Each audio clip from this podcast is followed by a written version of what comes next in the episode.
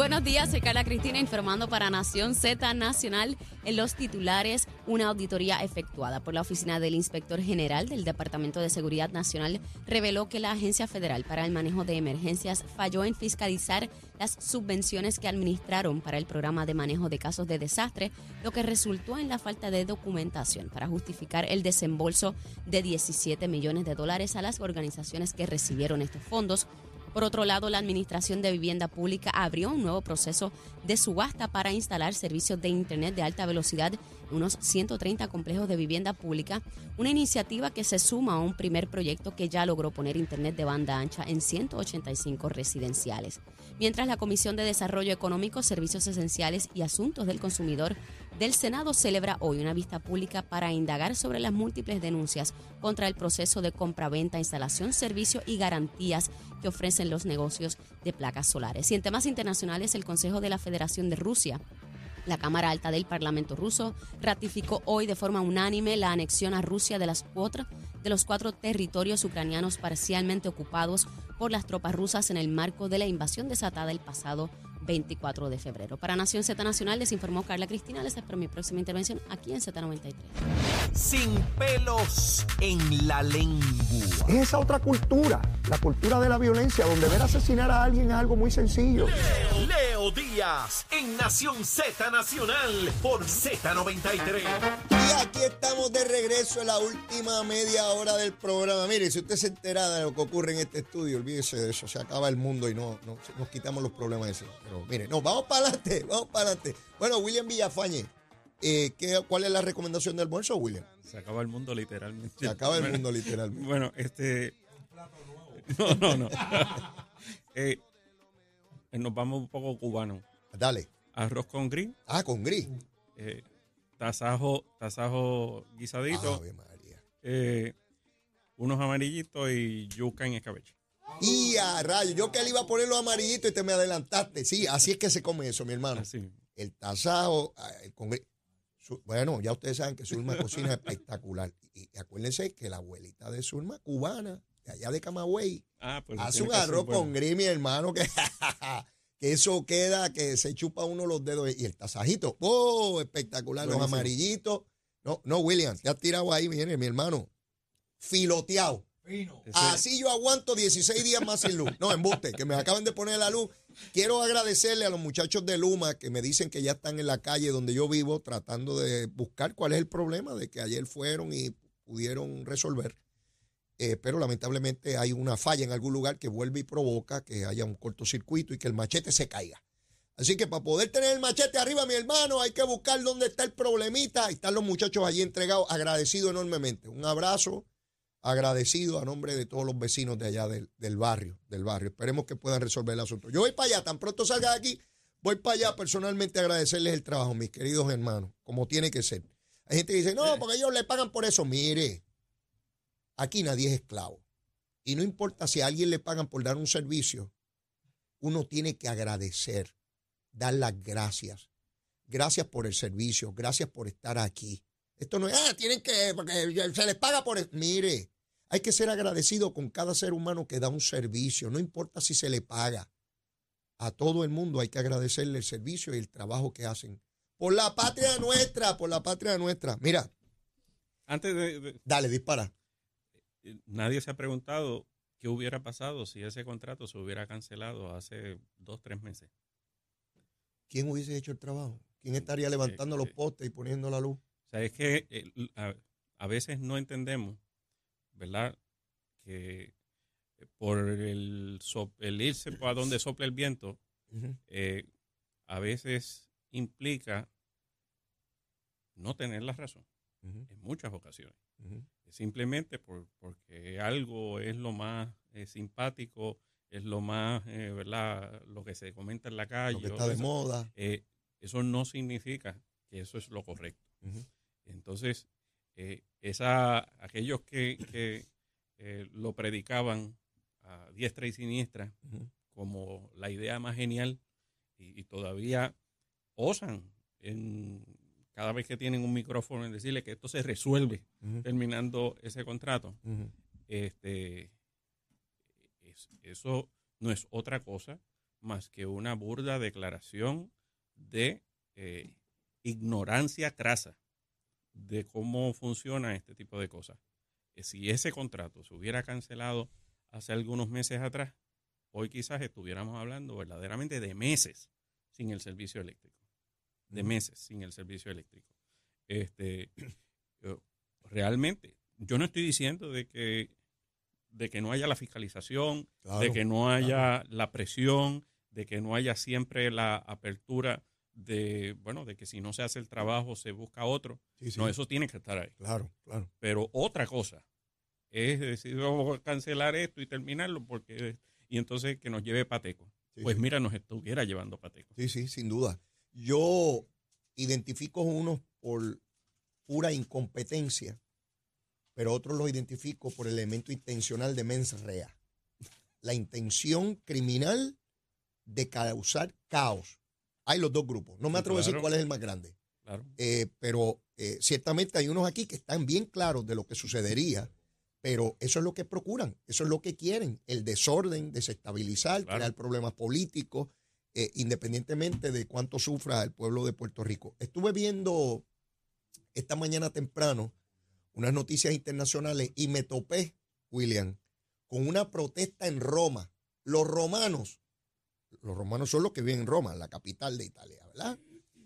Quemando las facturas de energía eléctrica por los costos, porque los costos de energía eléctrica en todo el planeta se dispararon por el costo del combustible, particularmente por la guerra, que ellos la tienen muy cerca de ellos allí, entre Rusia y Ucrania. Así que los que piensen que solamente en Puerto Rico pagamos, en Roma, busquen la noticia, busquen el celular, pongan Roma, pongan facturas de energía eléctrica y les va a aparecer las protestas en Roma. Hoy, hoy, recuerden que hay seis horas de diferencia, ya las protestas acabaron. Cuando lo vean, eh, fue lo que ocurrió para nosotros por la noche y para ellos en la mañana.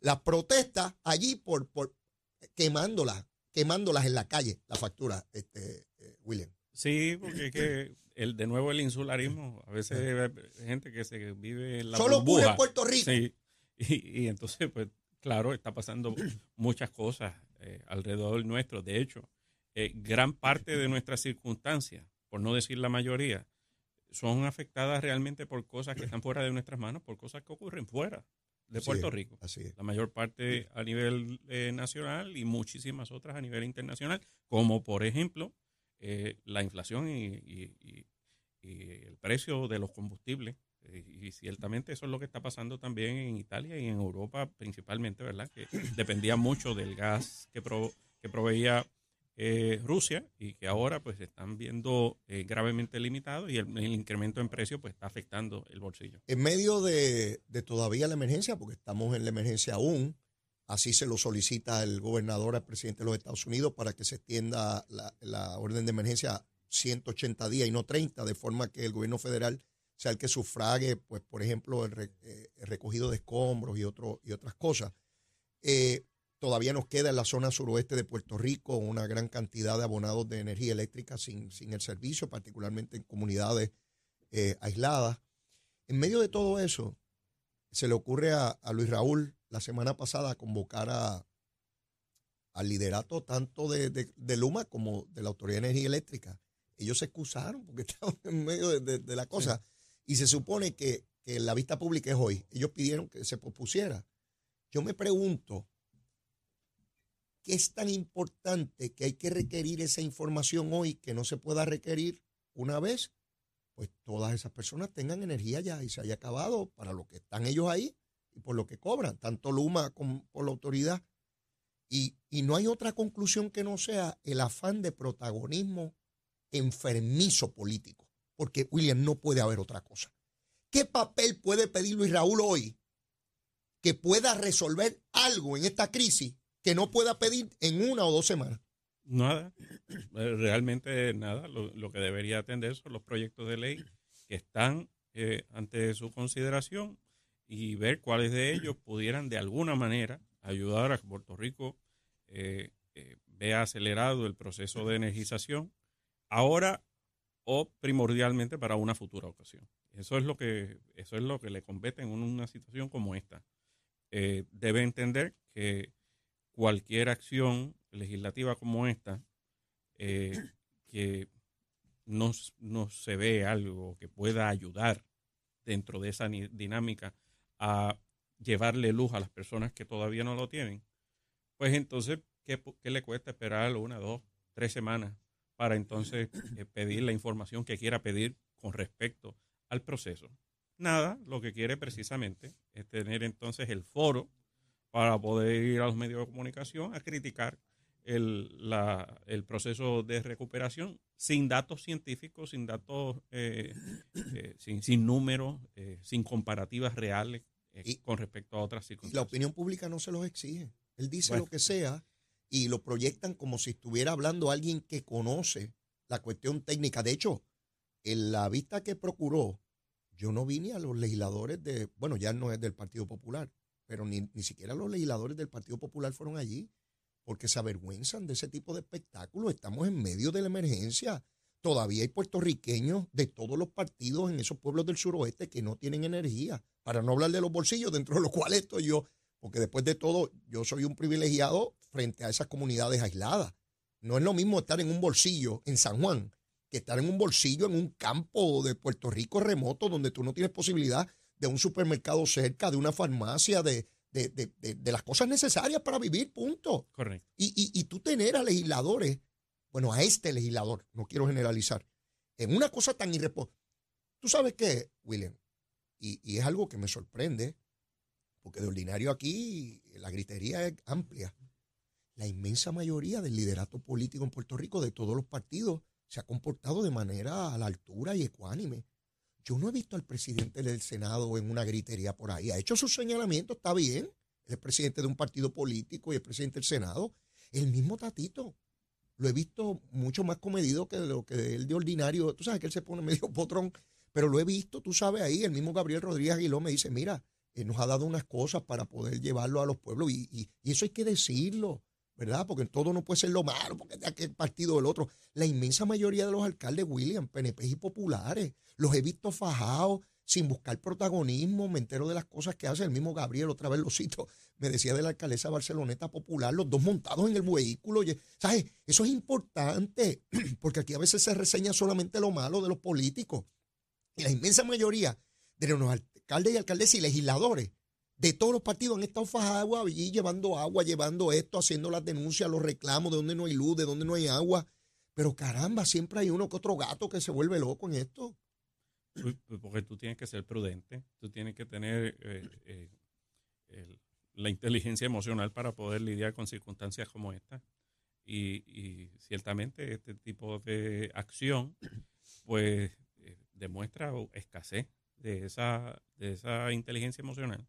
El momento de una emergencia no es el momento de ponerse a criticar. El momento de una emergencia es de preguntar qué necesitas en qué te puedo ayudar, cómo podemos salir de esta situación lo más pronto posible. Y, y aquí está eh, mis recursos, aquí estoy yo para eh, ayudarte. Una vez termine el proceso, verificaré que tú lo hayas hecho todo bien. Claro, claro. Pero, pero estamos en medio del proceso.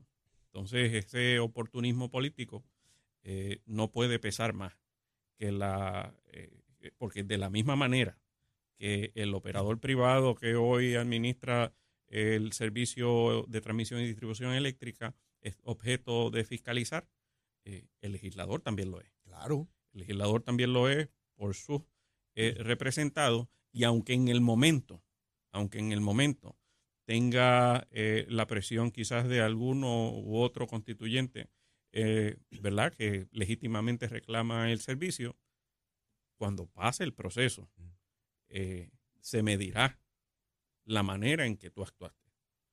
Sin duda, yo, yo estoy de acuerdo con eso. Al final del camino uno mira quién estuvo a la altura, quién estuvo regular, quién estuvo mediocre y se hacen las adjudicaciones que corresponden. Y cuando llegue el proceso electoral usted vota también y determina quién, mi alcalde o mi alcaldesa hizo un buen trabajo en medio de la emergencia y es una persona que está ahí fajado.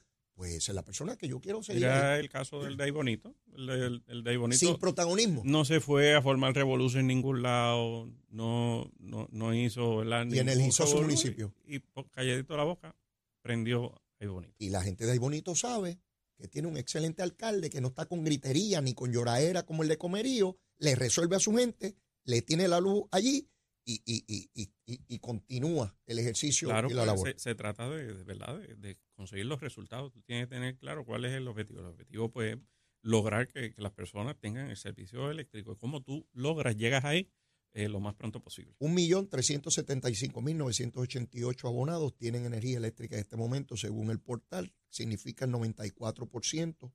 Es un por ciento elevadísimo. Obviamente queremos que todos lo tengan. Pero ese por ciento que resta es básicamente en la zona suroeste de Puerto Rico, donde hay unos trabajos de infraestructura. Pues, Allí, por allí pasó el ojo de esta cosa. Y- Sí. y obviamente sufrió un daño grande. En términos de acueducto y alcantarillado, de lo que yo le he preguntado a algunas personas y de lo que vivimos incluso en San Juan, en la zona alta, es que eh, eh, tiene que haber un, un- un control mayor sobre que, que se tengan los generadores en estos sistemas de bombas para los lugares que, que por gravedad no llegue el agua. Ese fue el caso de San Juan, donde el alcalde Miguel Romero tuvo que alquilar seis generadores. Y de hecho, eh, eh, ya el alcalde, tiempo atrás, había llegado a un acuerdo de colaboración con Acueducto para el municipio comprar los generadores. Ya se había hecho la subasta, pero no habían llegado aún para esta emergencia, así que tuvo que alquilar uno. Pero ese es el tipo de funcionario que necesitamos. Fíjate Claro. cómo él pudo, antes de que llegara la emergencia, ya él sabía que eso podía ser un problema. Y quería asegurarse que en San Juan, que es donde él le corresponde, aun cuando no era una responsabilidad del municipio, él la asumía para que la gente tuviera agua. Y yo tuve agua en mi casa gracias a esa gestión de la alcaldía de San Juan. Porque yo vivo en Caimito, allí el agua no llega por gravedad. Tienes que bombearla. Si eso no se hubiera hecho, no, No, hubieras no, tenido. pues quiere decir que la autoridad de acueducto y alcantarillado, cuando llega el mes de junio y viene la época de huracanes, tiene, no en un papel, físicamente saber que cada generador tiene que estar donde está, que tiene el combustible, que va a haber todas las condiciones para que no se vaya el agua. eh, eh, digo, siempre va a haber una interrupción cuando se va la luz, pero que de inmediato pueda haber agua en, la- en las comunidades. Eh, Definitivamente, y ahora, con la aprobación de la ley 62 de este año, eh, de mi autoría, donde se fortalece el, el fondo de emergencia, Mm. se faculta a la oficina del negociado de manejo de emergencia a llevar a cabo contrataciones contingentes, donde con cargo al fondo de emergencia Mm. podrá entonces establecer eh, contratos, por ejemplo, de generadores eh, que se activaría en caso de que ocurra una emergencia. Si no ocurre la emergencia, no cobró vida eh, la contratación, no hubo ningún No hay que empezar a correr nada. después de la emergencia para ir a buscar un contratista, para ir a ver quién está pero si disponible. ocurre la emergencia, simplemente eh, le da- le- simplemente le dan la llamadita, le dicen, mira, el contrato que tenemos vigente se activa, instala los generadores. Exacto. Eh, eh, ese, ese tipo de dinámica, ¿verdad? Eso se firmó el mes pasado. Mm. Eh, obviamente para este proceso que ocurrió en este momento no... Pero para el año no que viene- pero para el año que viene eso está ahí. Eh, yo lo que espero es que antes de la temporada de huracanes ya se lleven a cabo todo este tipo de procesos formales de contratación y simplemente se ocurre, esperemos que no, pero si ocurre un evento eh, catastrófico, se active y tengamos estos generadores, tengamos el agua, tengamos todo lo que necesitamos, la maquinaria, etcétera, disponible de inmediato. Y los alcaldes y alcaldesas demostraron nuevamente su importancia porque hubo muchísimos los lugares donde no podían llegar con los transformadores a menos que el municipio limpiara los caminos, abriera los espacios. Así que esa coordinación de acueductos tiene que ser de la mano, de la mano con los alcaldes y alcaldesas de Puerto Rico. De manera que incluso cada alcalde sepa cuántas instalaciones necesitan generadores y le pueda decir a la dirección de acueducto, no, el de tal barrio no está listo, allí no hay generador, y que, que sea casi una operación estándar en todos los medios de comunicación, repasar con acueducto si están todas las instalaciones eh, con, con su generador. De eso es. nos tenemos que asegurar todo, es una responsabilidad de cada uno de nosotros. Así. Y en, en San Juan, pues que, que Miguel Romero diga, sí, Acueducto tiene todas las que yo necesito. Están ready, están ahí los generadores, está el combustible, estamos ready y está el personal listo. Y si fallan los de Acueducto, yo tengo los míos aquí. O sea, como los aviones, que tienen dos sistemas, si falla uno, va, va el otro, ¿no? Eh, hay tantas cosas que, que aún estando en este lugar del planeta por donde pasan los, los- los temporales, no habíamos hecho, William, no habíamos hecho. Fíjate cómo seguimos aún después de María aprendiendo a manejar esta- estas circunstancias. Yo creía que toda la vida me dijeron que los sistemas soterrados eran mejores, William. Toda la vida me dijeron eso. Hasta que me enteré ahora que eso no es verdad. Porque es mucho más fácil reparar un sistema aéreo que tú Claro. tiras un cable de aquí para allá a bregar con cables que están debajo de la tierra llenos de agua y, y- y- y que sale carísimo la, la reparación. Ahora mismo lo estamos viviendo en mi calle, pero toda la vida me dijeron, no es que soterrado es tremendo, tenemos que soterrar todo el sistema en Eh. Puerto Rico porque los vientos no se lo llevan y el agua. Es estético. Sí, sí, sí, sí, no, no- no lo ves, pero Pero sí, mira el caso de, ¿verdad? De, de, de- de la Florida central eh, con el impacto de Ian, pues todas las zonas inundadas que quedaron también y nosotros aquí en, en el caso de, de Fiona, en todas las áreas que, que sufrieron tantas inundaciones. Definitivamente, eh, por ejemplo, en el caso de Utuado, donde el río pues, prácticamente se meti- se metió a la plaza, al área de- sí, sí. de- del pueblo. Imagínate si hubiera estado soterrado, los riesgos eran enormes. Ah, Y, bueno, hablando de Florida, más de 100 personas muertas ya. Es una, es una Una cosa tragedia, sí. te- terrible, una tragedia inmensa. Vi un video de cómo esa eh, marejada ciclónica sube, qué sé yo, 15 pies, una cosa... y, y, ¿verdad? no fallecieron más por la facilidad de, eh, del desalojo. Mm. Recuerda, en el caso de nosotros, para desalojar tendríamos que coger un avión. Allá pues la gente pudo desalojar. Mm. eh, Sí, sí, en otro estado, agarra por esa autopista por ir sí, para afuera, hasta, donde, hasta donde dure la gasolina. sí, sí, ¿verdad? En el caso de, de los puertorriqueños era prácticamente imposible, ¿verdad? Mm.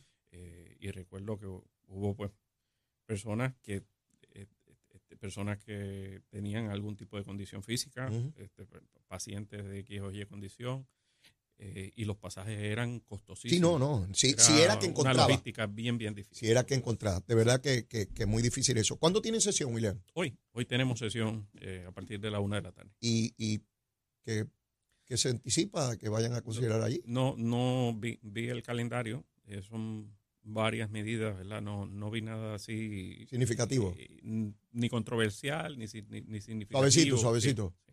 Bueno, pues William, agradecido enormemente por Siempre a tu la orden. participación por acá. Ese arroz con gris hay que irlo a Oh, sí. buscar donde esté. Agradecido. Te veo el próximo martes. Les veo. Cuídense seguro mucho. que sí. Bueno, y antes de despedir el programa, vamos a ver cómo está el tiempo, cómo está el tránsito. Nadie me dice dónde rayo está el monito Santurce. Estoy loco por volverlo a ver. Bueno, vamos con la que sabe, Carla Cristina. Soy Carla Cristina informando para Nación Z Nacional. En el tránsito ya se ha reducido la congestión en la mayoría de las vías principales de la zona metro y a través de toda la isla también, pero queda algo de congestión en la PR5 cerca de la, de la intersección con la carretera número 2, esto en Bayamón. También en la autopista José Diego en el área entre Puerto Nuevo y Atorrey. El resto eh, también queda algo en la autopista Luis Aferré cerca del área de Montelledra. Ya la 30 entre Juncos y Gurabo está bastante despejada, así como el resto de las carreteras. Y al momento no se han reportado accidentes graves ni fatales, pero en lo que va de año se han registrado 181 muertes en las carreteras del país, por lo que la Comisión para la Seguridad en el Tránsito y nosotros aquí en Z93 reafirmamos la recomendación a conductores y peatones para que respeten los límites de velocidad y las leyes de tránsito. Hasta aquí este informe, ahora pasamos con el tiempo.